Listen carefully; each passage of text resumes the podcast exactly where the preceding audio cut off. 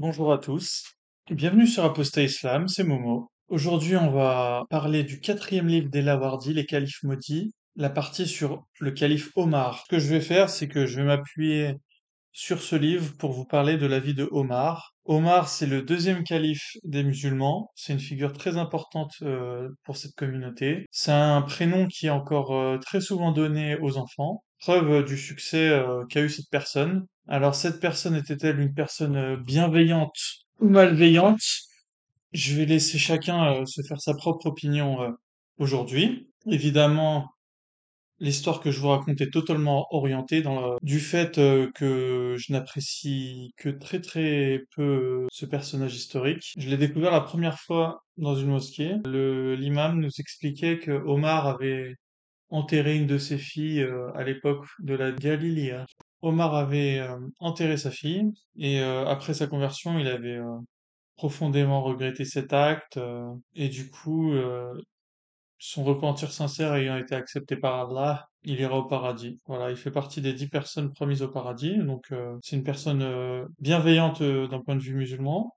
Et nous, on va voir si on est on est d'accord avec eux. Donc, d'abord, qui Omar? Donc, faut savoir que la moitié de la famille d'Omar est descend euh, d'esclaves euh, éthiopiens, qui auraient fait euh, d'Omar une personne métisse selon les standards actuels.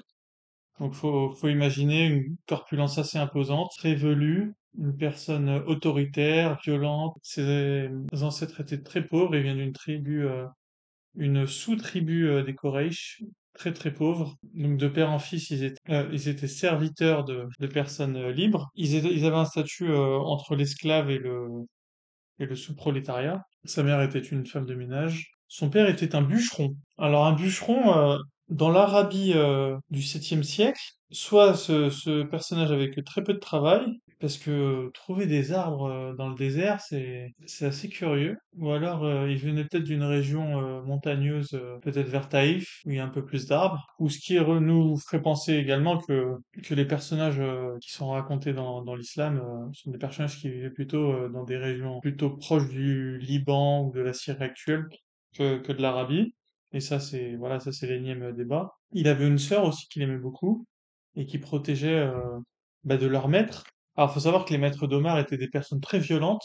Donc, et, euh, et son père était également une personne très violente, ce qui fait doublement euh, d'Omar une personne voilà battue euh, dans son enfance euh, on imagine une enfance qui était très difficile, où son seul euh, réconfort était sa mère euh, et surtout sa sœur. Et euh, voilà, il faut quand même comprendre que les pires personnes euh, naissent souvent euh, de, conditions très très dures. Ça rappelle un peu les conditions de, Staline, peut-être, si, je devais faire euh, un rapprochement avec un autre personnage historique, sachant un peu que dans les dans les caractères, finalement, ils, sont un peu ils sont un peu semblables.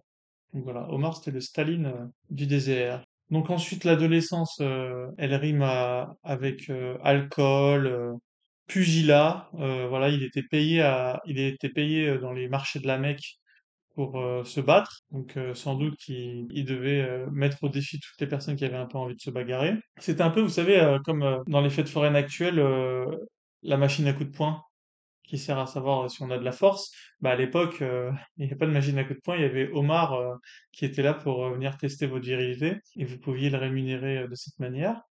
Alors évidemment, comme tous les Arabes de la Mecque, c'était également un commerçant. hein. Mais voilà, il faut vraiment vous dire, quand on démarre de rien, avec rien dans les poches, zéro euro, rien, à la limite, au moins, on démarre pas avec des dettes, ce qui est quand même déjà pas si mal. Euh, bah, la seule chose qu'on a, c'est sa force de travail, donc euh, voilà. Et lui, euh, lui qui était habitué à la violence de ses parents, finalement, la violence de son entourage l'a endurci et a créé un espèce de petit guerrier avant l'heure. Alors plutôt un bagarreur, je dirais, parce que guerrier, on, on- on reviendra là-dessus euh, tout à l'heure. Euh, c'était également un gros buveur d'alcool, donc euh, ça, ça, ça, ça a noté pour plus tard. Le fait que Omar était un gros buveur d'alcool dans son dans sa jeunesse. Ensuite, euh, jeune adulte, ça va devenir un, un des plus gros adversaires des musulmans. Alors, on ne sait pas vraiment pourquoi. euh, quelle haine il avait pour les musulmans. Peut-être qu'il voyait les musulmans comme euh, les intellectuels de l'époque. Peut-être qu'à l'époque, les premiers musulmans étaient également des personnes assez bienveillantes, bien que très enclines à la, au prosélytisme. On peut imaginer que, vu de l'extérieur, euh, pour le rude et brutal Omar, l'islam n'était pas vraiment une religion très attirante. Voilà, un islam qui devait plutôt ressembler euh, au christianisme des premiers siècles plutôt qu'à ce qu'on connaît aujourd'hui évidemment. Donc euh, il va se faire une spécialité de chasser le prophète apparemment. Et c'est lors d'un d'une de ces... En fait, Omar faisait des chasses à l'homme euh, à à la Mecque et euh, voilà chercher des musulmans pour les tabasser. Donc c'était c'était un peu sa manière de tuer le temps. Et euh, les musulmans bah ça leur faisait faire un peu de footing. euh. Et en fait un jour à force de, de, chercher du musulman, Omar est tombé sur sa sa sœur et son frère et son beau-frère du coup. Et sa sœur et son beau-frère, il les entend réciter quelque chose. Donc il leur demande ce que c'est. Et là, il comprend que sa sœur est- s'est convertie et est devenue musulmane. Alors, il la première chose qu'il fait, c'est euh, se lui demander pourquoi. Non, je rigole. La première chose qu'il fait, c'est de la cogner, en fait. Il la frappe, elle saigne. euh. Il se rappelle encore qu'il a un cœur, donc il s'arrête. Il lui demande euh, ce qu'elle fait et elle lui explique qu'elle est devenue musulmane. Et en fait, du coup, il va voir le prophète. Et là, dans ce qui est une sorte de conversion chrétienne, le prophète va le bénir en, en lui versant de l'eau sur le visage, un peu comme Saint Jean-Baptiste avec Jésus. Omar va se convertir à l'islam. Donc euh, ça, évidemment, c'est la version qu'on nous raconte. hein. Peut-être que dans la dans la vraie version, peut-être que le prophète avait encore un peu d'argent, il a réussi à le sou- soudoyer. Il faut savoir que le prophète avait déjà pas mal d'esclaves à l'époque. hein. Les premiers convertis l'avaient bien fourni. Il était alors certes euh, pauvre d'un point de vue, euh, voilà, du point de vue euh, euh, des personnes les plus riches de la Mecque, mais c'était quand même le petit chef. Voilà, d'une bande certes euh, mise au banc euh, de la Mecque, mais c'était quand même un petit chef. On pourrait le comparer peut-être à un petit parrain, un petit caïd de cité, voilà. Pauvre certes, mais voilà, avec peut-être de quoi euh, soudoyer le, pauvre pour le coup Omar, qui lui, par contre, n'avait pas n'avait pas vraiment d'argent. Donc ça peut-être, en fait, finalement, peut-être que la conversion d'Omar, il s'est dit, Omar, quitte à me, quitte à me battre, peut-être les gens de la Mecque euh, le remerciaient pas comme ils pensaient devoir l'être. Il s'est dit, quitte à être un, un petit caïd, autant que je sois le gros caïd de, de la petite bande euh, du prophète Mohammed. Il a peut-être vu son intérêt là-dedans. Et puis, euh, je pense qu'à partir de là, il faut, il faut, faut avouer que son comportement a, quand même changé. Et il a arrêté de boire de l'alcool, et d'ailleurs, c'est lui qui tout le temps, euh, tout le temps demandait à ce que le prophète, euh, voilà, fasse cesser cette activité au sein des musulmans, parce que faut savoir qu'au début, les musulmans buvaient de l'alcool, et puis ensuite, on leur a demandé de réduire leur consommation, de plus venir euh, pendant les prières, et petit à petit, euh, les sourates se sont accumulées jusqu'au retrait définitif de l'alcool. C'était assez bien joué de la part du prophète, je dois dire. Il y allait euh, petit à petit, euh, de manière euh, tr- très proportionnée. Je pense que il voulait pas vraiment arrêter l'alcool, mais bon, il avait mis le, doigt dans un engrenage et, une personne aussi passionnée qu'Omar est arrivée. Bon, euh, il, a dû se dire aussi, fuck l'alcool, j'ai les femmes. Quoique c'est assez compliqué à dire parce que il y a un hadith qui dit qu'il aimait beaucoup la liqueur de date. Peut-être que le prophète continue à boire de l'alcool je vais pas dire en cachette, mais voilà, de manière discrète. Donc euh, les événements s'accélèrent, euh, les musulmans sont, demandés, sont, sont incités à, à partir de la Mecque, c'est l'hégire. Alors on dit que lui, Omar, euh, contrairement aux autres, euh, le prophète Abou Bakr, qui se sont cachés dans une grotte pour fuir les Mécois. voilà, Omar, lui, est venu sur le marché de la Mecque, a dit euh, celui qui, qui a un problème avec moi, euh, qu'il vienne me voir, et, et puis il est parti de la Mecque, on va dire.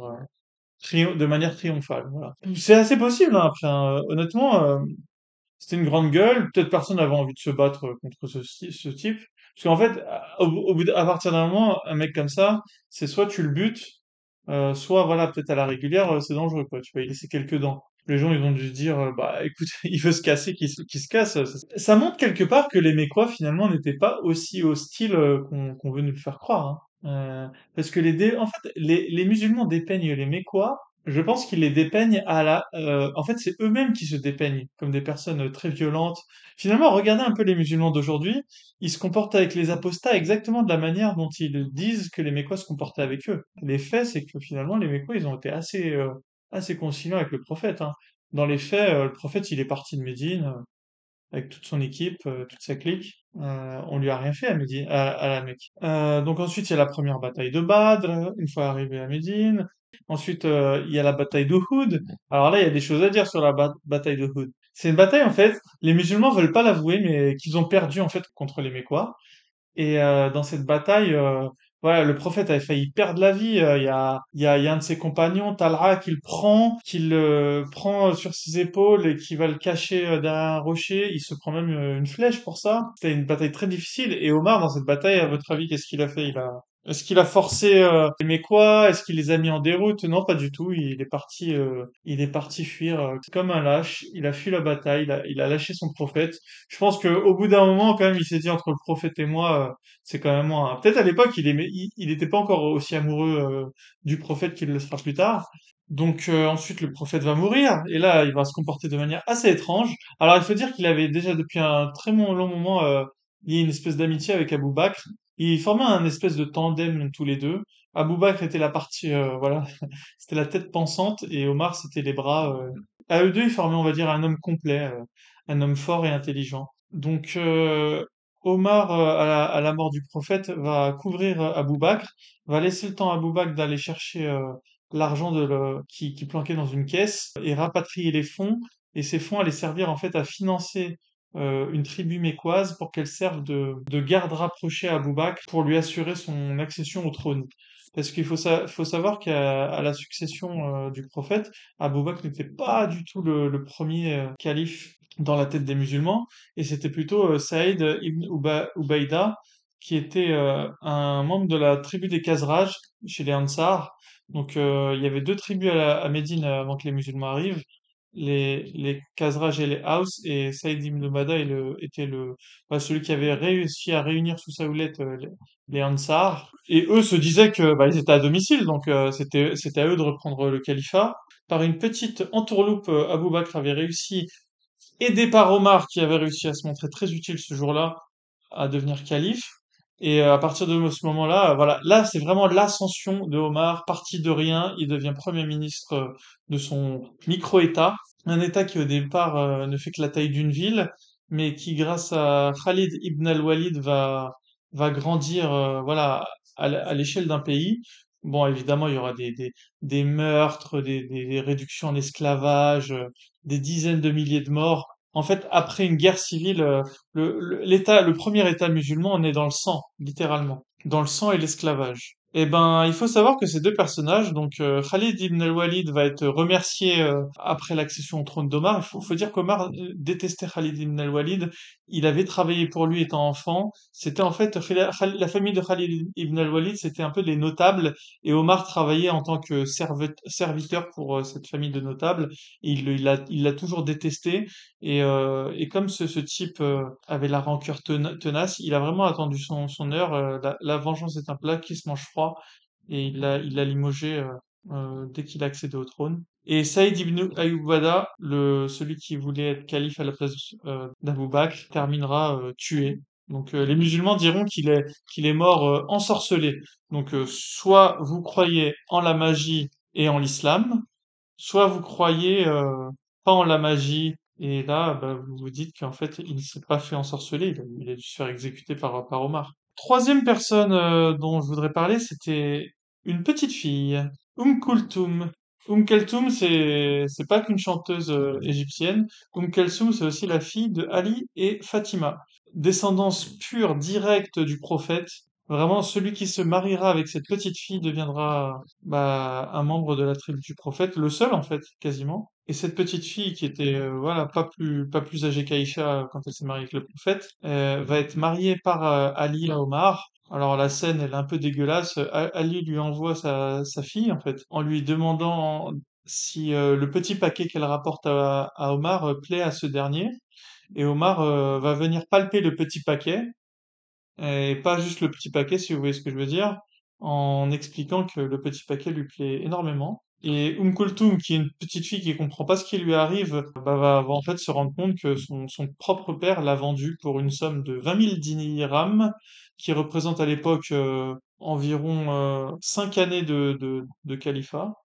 Alors vous allez me demander, mais comment est-ce qu'il a réussi à réunir une somme aussi importante? Eh ben, bah, vous le saurez plus tard. Je vais vous le dire tout à l'heure comment il a réussi à réunir une somme aussi importante, Omar, sachant qu'il il venait juste d'exercer, enfin, il venait juste d'atteindre le califat. Euh, il faut savoir qu'Omar, euh, je vais vous donner un indice, il exerçait le rôle de trésorier du califat en fait. En fait, Omar, si vous voulez, son boulot en tant que calife, c'était de garder la caisse. Il s'est pas fait chier avec les conquêtes. C'est pas lui qui était général, il était pas sur le terrain. De toute façon, c'était même pas un vrai guerrier. C'était juste une personne très ambitieuse. Et euh, voilà, il il a dit, moi, la caisse, elle est pour moi, c'est moi qui la gère. Alors apparemment, la légende nous dira que ses propres enfants euh, n'avaient rien à manger. Alors c'est peut-être vrai, hein, c'est peut-être, euh, c'est peut-être aussi qu'il gardait tout pour lui. hein. Mais bon, à mon avis, cet argent, euh, vous allez voir ce qu'il en a fait à la fin, en fait. Euh, donc, il gardait la caisse. Il aimait bien aussi euh, surveiller les alentours de Médine. Donc, euh, en fait, le, type rôdait la nuit et allait voir si les gens se comportaient bien dans leur maison. Donc, toi, t'es avec ta femme, je sais pas, vous, vous, vous regardez, euh, vous regardez quoi au septième siècle à la télé? Euh, et et c'est là que tu vois Omar, euh, voilà, qui est, derrière toi, qui est en train de te surveiller. Enfin, le mec euh, hyper malaisant. Parce qu'il faut savoir qu'il était aussi peu heureux. hein. Il évitera d'ailleurs de, de se rendre en Syrie. Bon, la légende dit qu'il est quand même, il s'est quand même rendu à Jérusalem lors de la conquête de Jérusalem, mais ensuite il est retourné à Médine en fait. hein. C'était pas un gros euh, voyageur. euh. Et puis je pense que c'était bien mieux comme ça en fait. Je pense c'est ce qui explique aussi son succès. hein.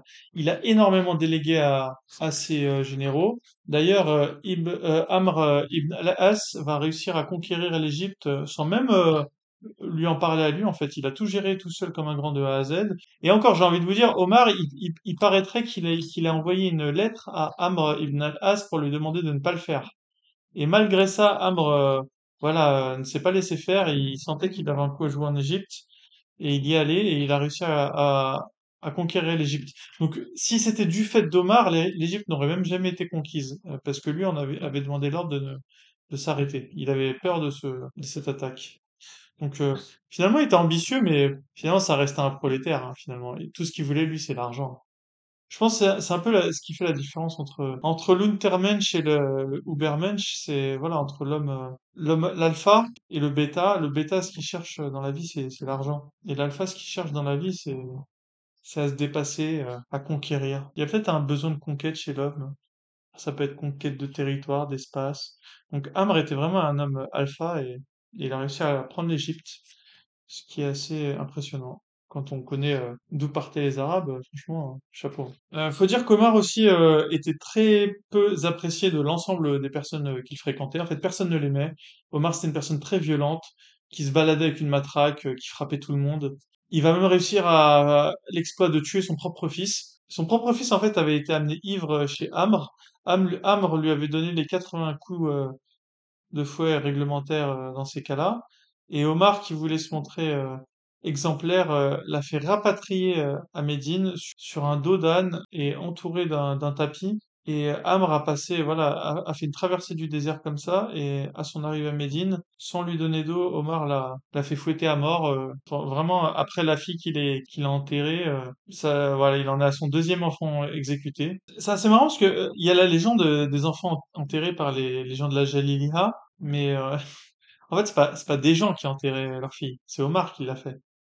Et ce serait bien que les musulmans aient l'honnêteté des, quand ils disent euh, les, Arabes enterraient leur fille, ce, ce serait bien qu'ils disent pas les musulmans, les, les Arabes, ce serait bien qu'ils disent Omar.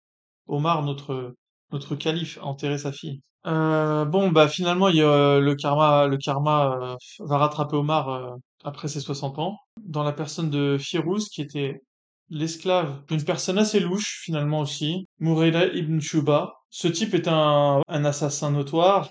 Il était, il avait été fait gouverneur de Koufa par euh, Omar. Une personne qui avait même d'ailleurs été euh, accusée d'avoir euh, couché avec la femme d'un grand notable musulman qui l'avait surpris.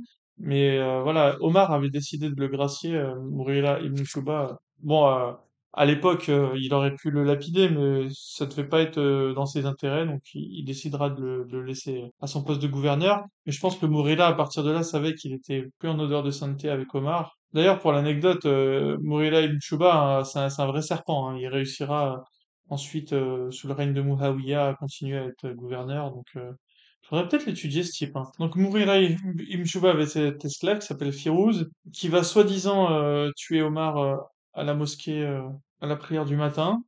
En fait, on sait pas vraiment si c'est lui. euh, On savait qu'il avait un contentieux avec Omar. Il s'était plaint de, de payer trop de, de taxes à, à son, à son maître en tant qu'esclave.